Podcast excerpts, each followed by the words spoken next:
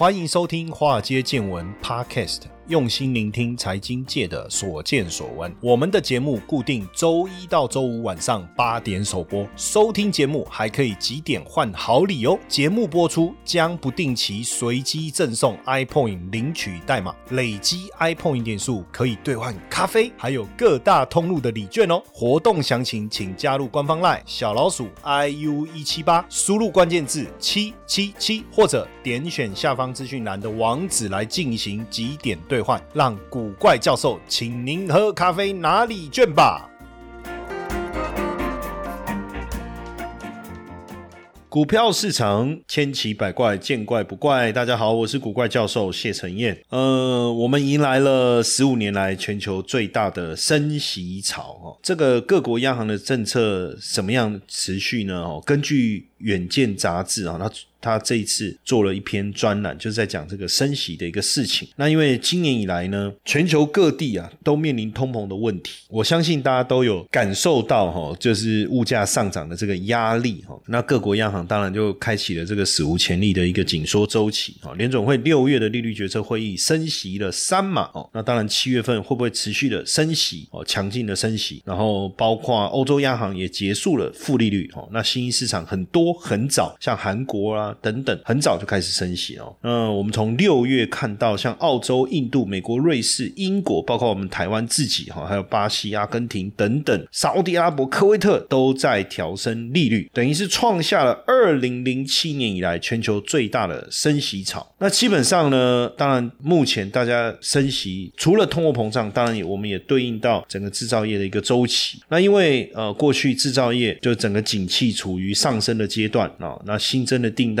当然络绎不绝了，那加上疫情的关系，很多这个招募人力的部分产生了一些短缺的现象，所以企业只好不断的这个调高这个薪资来吸引大家来加入这个就业。那企业大量招募劳工，又扩大生产力，然后又调高薪资，那自然而然就调高物价了嘛，这是第一个嘛。哦，然后再来原物料的价格，确实在俄乌战争这个叫做报复性的消费带推升了原物料价格的一个上涨，这是其一。俄乌战争推升，因为供应供给的减少推升了原物料价格，这是其二。再来，因为疫情的关系，上海封城等等也好，封港也好，码头功能短缺也好，导致供应链短缺的问题，导致价格快速的攀升，这是其三。所以，当然在这样的一个情况下，为了抵抗这个这个通膨，当然只好升息哦。那所以你看哦，疫情爆发以来，哦，各国的央行是采用宽松政策来支撑景气，对不对？没有办法的事。因为从来没有人遇到过一件事情是全球都封锁，每一个国家都进入锁国的状态哦，那经济产生了异常的严峻，所以各国的宽松政策出来要来支撑景气，就大量的资金被释放到市场。大家也知道，在经济学里面，过多的资金去追逐过少的资源，那会发生什么样的事情？那当然就是需求的一个报复性的一个回升，当然就导致了价格报复性的一个上涨。那我刚才提到的俄乌战争啊、锻炼的啊这些等等的一个。问题，但是呢，当整个通膨危机发生的时候，又必须采取相对应的相反的一个政策，叫做紧缩性的货币政策。紧缩性货币政策的目的，当然就是要压抑这个不断上升的一个通膨，不断压抑上升的通膨。所以你看，三月三月中的时候，我们的央行升息一码，这个相较过去，大家会觉得说，哎呀，你升了这么多，为什么坏？然后呢，六月哇，又再升，又再度宣布升息，也跟进联总会。当然，为什么要升息？升息到底是什么？先理解升息跟降息，就是各国央行啊调节货币政策其中一个非常重要的工具。当利息下降，货币供给就会宽松，资金就会大幅度的流到市场。当利率调高，资金之货币的供给紧缩，资金就会从市场流回这个原本银行的中心的体系。简单讲，就流央行，对不对？那所以呢，这个呃利率呢，就是各国央行在调控市场非常重要的的。一个手段，那升息，存款利率提高，民众就会把钱放在银行，减少你的消费跟投资的行为。哦，我常常这样讲，确实是这样。当假设今天这个银行的利息九点九趴，你还会把钱拿去花吗？不会，你就把钱放在银行，你就可以产生九点九趴。每次要花钱的时候，你都会想，哇。去存九点九趴多好。每次你要做投资的时候，想一想，投资又不一定会赚钱，九点九趴多好。所以升息当然就降低市场上过多的一个资金了哦。所以现阶段大家考虑的当然就通膨的问题、疫情升温对消费的影响，还有未来经济整体的一个走向。那大家常会听到什么升息一码啦，升息半码啦？什么叫一码？一码就是零点二五，百分之零点二五。升息一码代表利率增加百分之零点二五，升息半码就是百分之零点一二五。所以升息两码就是零点五，升息三码就是百分之零点七五。所以这个部分大家一定要有一定的一个了解。当然几个重要的名词啊，比如说重贴现率哦，重贴现率，银行向央行借款的利率哦，那基本上就是所谓的重贴现率。担保放款融通利率，这个就是你借一个担保品放款的一个利率，短期融通利率、短期借款的一个利率等等，这个大家就要知道了哈。那利升息会造成什么影响？大家知不知道？升息第一个当然会对房市产生影响，像呃美国最近这个升息了这个五十个 BP。哦，这个房贷啊，房贷利率也是一九八七年以来哦最大的一个房贷升息潮。那这个三十年期的房贷利率大幅度的上升哦，已经逼近百分之六哦，升到五点八七。那也引发了市场的一些恐慌，不应该讲不是恐慌，一些比如说他想，那我还要买房子吗？所以呢，新增房房屋销售的状况也停滞了，然后新增房房子的这个库存也来到一个十二年近十二年来的一个高点。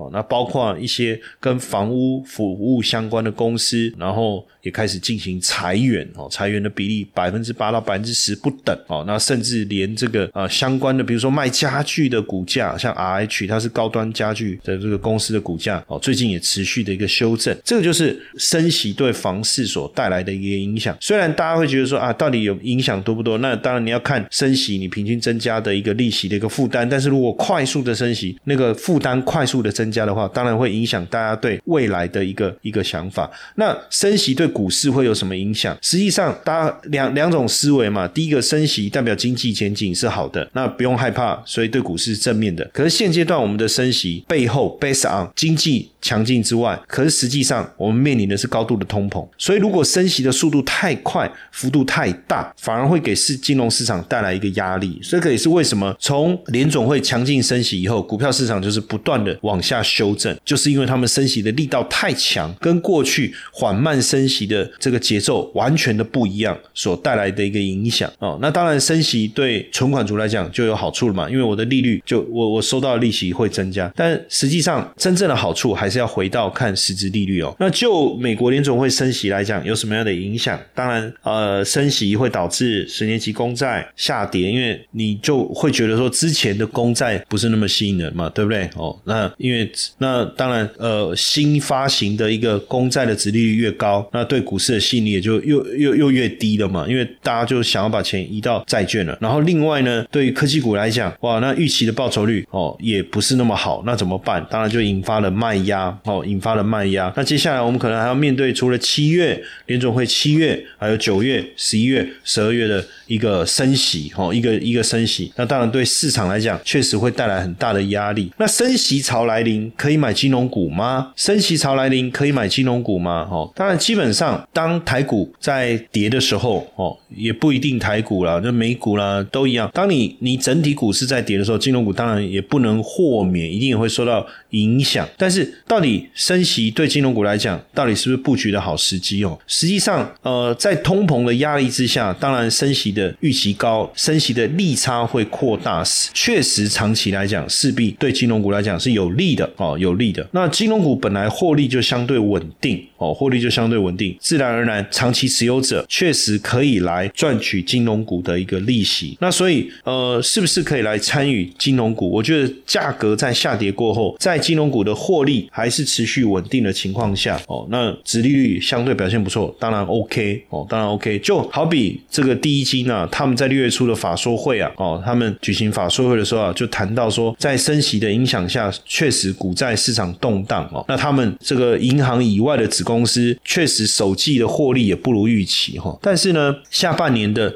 整个升息的步调哦，那景气的状态应该都还是维持可预期的状态下哦。那下半年升息哦，慢慢的对整体的利息收入来讲，还是有所帮助的哈。然后像这个这个国泰金哦，国泰金，他说对寿险寿险业来讲哦，是短空长多，他就说到就是说，哎，这个升息对银行业有利，那对寿险业来讲短空长多，为什么呢？哦，升息，哎，当然资本市场波动会会比较大哦，会波动会比较大。那对寿险业来讲，呃，新钱投入可以拿到更好的利息，当然短线做的一些投资可能会受到一些影响哦，但是。短空长多哦，短空长多。那当然，这这这一段时期，我们看到金融股的一个表现啊，大家也会担心啊。可是实际上，这样听起来，我觉得应该是比较放心哦，比较放心。那升息实际上对银行股来讲是一种升息的。红利哦，升息的红利。其实过去二十年来哈，央行有八个年度升息。那当然，银行的定存利率啊，活存当然一定会会跟着会跟着升高，活存不一定啊哈，但定存利率是势必会跟着升高。那现在央行升息的情况下，当然对金融业来讲哦，银行业。收益来源是什么？就是存放款的利差嘛，还有债券投资的利息的收益嘛，哈，这个是占整体收益比重达到六成哦，达到六成。那当然放款的部分利差的来源绝对是这个获利最主要的来源哦，所以。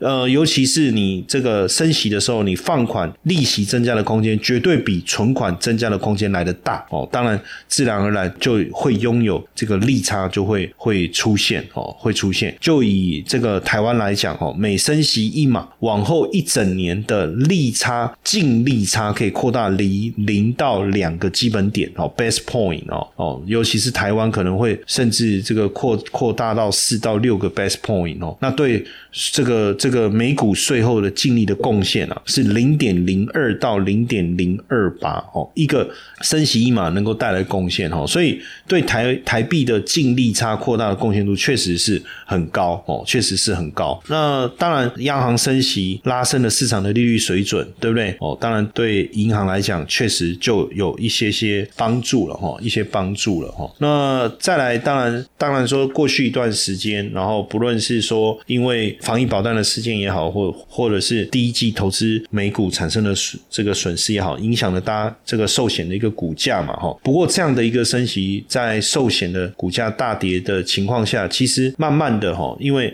未来的利差利差损会大幅度的下降，哈，那增资压力大减，哦，其实反而给寿险股带来长多，哦，带来长多。那所以基本上，呃，是不是要来存这个金融股？哦，要不要存金融股？其实对。对我来讲，我觉得确实啊，金融股在这样的环境下，绝对是啊相当好的一个存股的一个标的了哈。那当然，除了金融股以外，其实我我我们也可以来跟大家聊一下金融债了哈。呃，股跟债的性质当然不太一样哈。也就是说，股票的投资人，我们是追求股价的收收益嘛哈。股价上涨，我们可以赚到收入，对不对？低买高卖，当然还有一个我们可以赚到股息的收入。那对债券的投资人来讲，他的本金其实不会增长，因为我。我等于是投呃用一百万投资债券到期我就拿回一百万，那所以我要的就是什么？就是稳定的债息。那金融股的纯股族，当然他想要的主要的目的，当然不是所谓的。资本利得，资本利得就是股价的收益。当然，股价能涨是最好的，但基本上大部分存金融股的人，我想主要的还是想要它的这个股利嘛，好，现金股利的累积，现金股利的累积。但是呢，很多人可能对于金融股的下跌，他还是会感到害怕，或者是。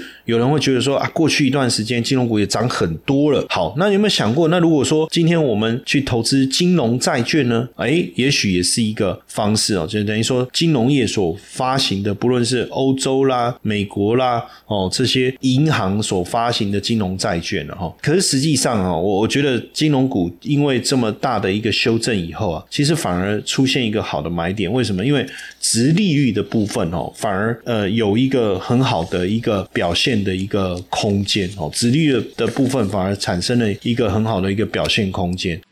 接下来就是我们今天的彩蛋时间，iPhone 领取代码 B 七二三七。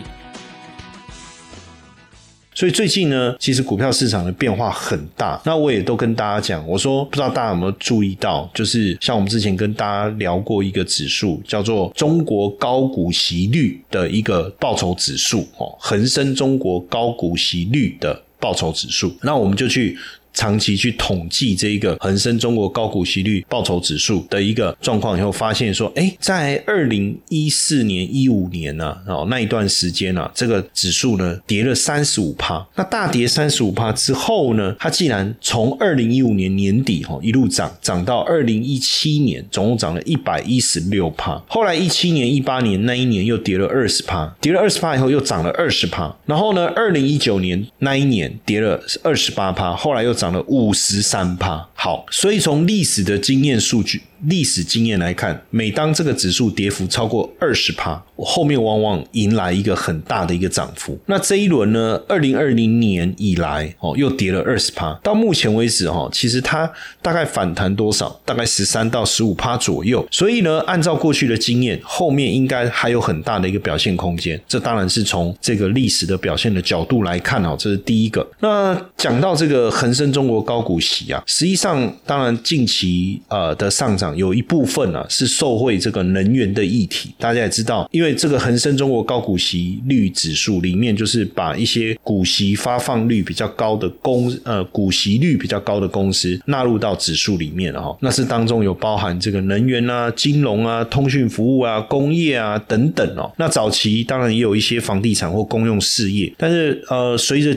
这一段时期以来，他们成分股的调整哦，所以很多的房地产业就被就被汰换掉了。哦，那公用事业有一些可能受到这个煤炭价格成本影响等等哦，因为电力股也相对疲弱，所以也被汰换掉了。那近期我们就发现说，哎，这个指数为什么表现还不错？哎，就发现说，第一个主要的原因是能源类的。那当然，能源类的股票肯定是受惠近期来讲能源价格的上涨，还有一部分就是金融股，还有一部分就是金融股。那因为呢，这个目前呢，这个我们讲的这个高股息率指数啊，哦，成分股经过汰换以后啊，前十。大成分股啊，已经不一样了。有谁？民生银行、中信股份、建滔基层板，这 PCB 版还有中国人民保险、中信银行、建滔集团、中国信达，这也是金融股哈。中国光大银行也是金融股。那当然，就这个摩根摩通啊，摩根大通啊，哈，摩根大通啊，他们最近也发了一个报告，就是说这个随着疫情啊，哦，慢慢的趋缓，然后这个啊。房地产的一个问题也慢慢获得这个缓解哦。那对这个中国大陆内地的银行股来讲，下半年开始会有机会哦，出现这个缓步走升的一个情况哦。毕竟不良贷款的部分的压力开始比较明显的一个减轻了。那所以下半年利润的一个增长，应该相较过去来讲会比较好。所以像我们刚才讲到民生银行嘛，现在是这个中信中国高股息哈，就它 follow 这个中国高股息率指数嘛哈，现在。最大的成分股民生银行哦，那这个民生银行呢是中国民生银行股份有限公司啦，我们都简称民生银行哈，是大陆第一家由民间资本设立的全国性的商业银行。它有 A 股跟 H 股哈，A 股是两千年底的时候在上交所，就上海证交所上市；H 股是二零零九年十一月底在香港证交所挂牌上市哈。那当然呃，目前就是民生银行的稳定度算是是相当好。那他们在二零零二年也成立了理财工作室哦，来协助客户理财。那像在今年也六月份哦也。首次推出这个数字人民币哦，来发薪资的一个服务。然后像我刚才我们还有提到嘛，在成分股当中哦，还有这个中国银河证券哦，在二零一二年、一三年，其实我也有受邀银河证券的邀请哦，到大陆，包括去广州哦，也去上海，跟他们的大客户啊，一些 VIP 客户做很多场次的一个演讲哦，算是也跟他们有一些交流。那另外这个呃新华保险哦，刚才我。我们有提到这个新华保险也是其中的一个成分股，然后当然主要就是提供各种人寿啦、健康啊、保险等等哦。实际上，呃，保险股近期也开始集体有比较好的一个表现哦。那包括更早的时候，像友邦保险、中国平安、中国太保这些保险公。司也开始发起股票回购哦，那这种当然也代表这个股东的信心开始，大股东的信心的回温嘛，哈，那回购自己的股票，这个股票回购本来对公司的股价来讲，本来就是有比较正面的一个帮助哦，那加上保险类股目前的这个估值啊，也处于相对低档区哦，低档区，我们俗称也不是讲俗称啊，我们一般在讲内涵价值叫 PEV。哦，PEV 现在这个估值处于相当低的一个位置哦，所以为什么公司要回购了？这当然最主要一个原因了哦。那目前来讲，当然估值在低档，那未来的一个基本面哦，相对来讲是呃有利的，而且整体业绩也是相对稳健哦，所以这些寿险公司也开始成为大这个整体资金啊流入的一个目标。那现在当然也变成是这个中信中国高股息成分股当中非常重要的一个一环嘛。那当然，这个中信中国高股息最主要。我们当然是希望能够长期持有来参与这个配息，参与这个配息。那其实这一波来讲哦，它的这个下跌的一个呃力道相对是比较弱的哦，那也开始稳定，也开始呃稳健的一个增长。那它基本上半年配息一次嘛，过去就是呃七月中，然后一月中啊都会配息一次。那这一次我看它六月中也做了成分股的一个汰换，像这个原本大家比较担心的电力类的股票哦，它把它换掉了，地产类的股票把它换掉，换进来，像我刚才讲，中国银河啦、新华保险啦、中国太保、中国人寿、中国财险等等哦，这些的股利率呢，就我们所谓的值利率呢，其实都相当不错。像中国银河，它是中国领先的综合证券商，它的值利率也有八点八。然后新华保险是中国大型的寿险公司，值利率也有八点七。中国太保哦，值利率也有六点七。中国人寿、中国产险值率都超过百分之六。那目前来看呢，当然这一轮哦。就四月份哦，开始像中国原中原海运哦，已呃已经这个配息了，然后中国光大，然后远洋集团哦，美的置业哦，这些都配息。那配息，然后这个息就领到了嘛哦，包括中国电力啦、越秀地产等等哦，配息息都领到喽哦，这样。然后呢，六月中成分股调整，刚好把它换掉，再换一批哦，像这个银行类的股票跟寿险类股票进来，那这些预计六月中六。七月会陆陆续续发放，哎，就很有趣哦。就是说，呃，前面我持有的它息进来了，然后我再把它换掉，换一批，然后刚好它又要再配息，所以今年整体来讲，呃，中国高股息的这样的一个调整，应该可以让它有不错的一个配息表现哦，不错的配息表现。那基本上后续的这个配息的时间表，应该是落在七月十八号哦，七月十八号。然后以目前的这个价格表现来看，大概落在十三点五嘛。哦，十三点五。当然，今年到底会配多少，还是要看这个基金公司所所公布的一个数字了哈。所公布的一个数字。不过，呃，以去年来讲，哦，去年呃六月所评价的结果所配出来的息是零点六八，年底十二月配出评价所配出来的结果是零点三六，所以过去一年等于配了一点零四嘛，哈。那就就整个如果。能够跟去年持平的话，今年这个值率我算过，大概是在七点六、七点七以上啊。以目前的这个价位来看，那还算是相当好，相当好。那当然，因为一般的这个呃台湾的高股息哦，那都属于境内所得哈，但这个中信中国高股息，它有百分之六十是属于境外所得，所以等于是说，呃，你这一点零四。哦，配出来的结果，其中零点六左右哈的部分是属于境外所得。那当然，境外所得你不到六百。现在不知道六百六还六百七以内啊，它就不用不用缴税哦，不用缴税。那所以哎，也算是一种节税的一种概念，对不对？也是一种节税的概念哦。所以现阶段来看呢，哈，呃，最近全球股市的动荡哦，全球股市动荡，包括美股出现了一个比较大的一个修正。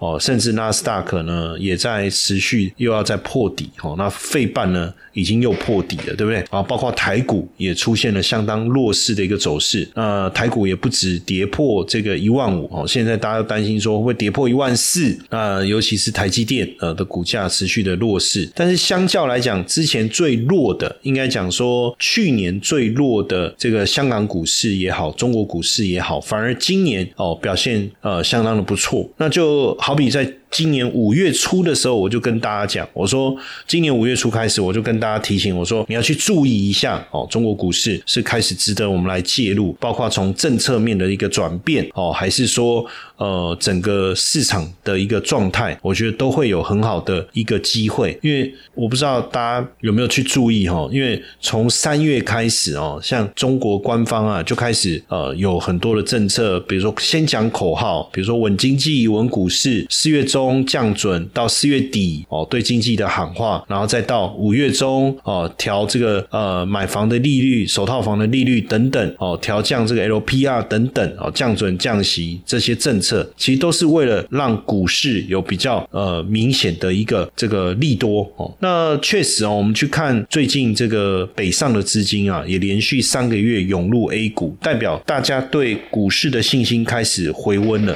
哦。那随着呃，不管是美中美贸易关税政策跟互联网政策的松绑，消费也开始复苏到一个正常的一个阶段。尤其是之前受到影响最大的这个房地产哦，房地产。那今年一到五月啊，整个大陆的一个房地产开发的投资额是五点二兆哦，已经相较于之前同期已经有开始出现增温哦。那慢慢的哦，这个经济的逐步的一个恢复哦，那加上房地产政策开始持续的一个放松哦，那大家之前担心说需求不足的问题也开始获得缓解哦，获得缓解。那所以房地产的债务的一个高峰也开始也即将要过去了哦。那对整体市场来讲哦，确实会开始信心会开始慢慢的恢复了。那当然现在是一个通货膨胀的一个环境，那对我们来讲呃，利息也确实是一个蛮重要的一个收入了的来源。那如果说你希望能够有一个比较好的一个利息的收益，又不想要担心这个这个市场下跌的一个走势的话，或许现阶段我们来看，呃，中国股市基期相对偏低哦，那整理过了，整体的市场也开始慢慢的缓缓步的向上的话，那当然选择一这个能够呃稳定配息的这些股票，我觉得也是一个相当好的一个选择哦。那当然我们提到的这个中信中国高股息，刚好因为七月中哦要来除权息，哎，或许你也可以去关注一下它后续去的表现，也可以思考一下是不是要纳入这个资产配置的一环，来去应付未来的这个物价高涨、利息啊通货膨胀高涨的环境，好不好？那当然这这个部分大家也要去衡量自己的资金的一个能力哦，也要去认知这个投资的一个风险啊，自己去做一个比较明确的一个抉择。提醒各位粉丝，近期有很多以古怪教授、谢承彦老师等冒名的账号跟社群等等啊，那收到陌生链接，请务必与官方求证，以免受骗上当。加入官方 LINE 小老鼠 iu 一七八，输入关键字“官方”即可取得所有官方公开正版平台。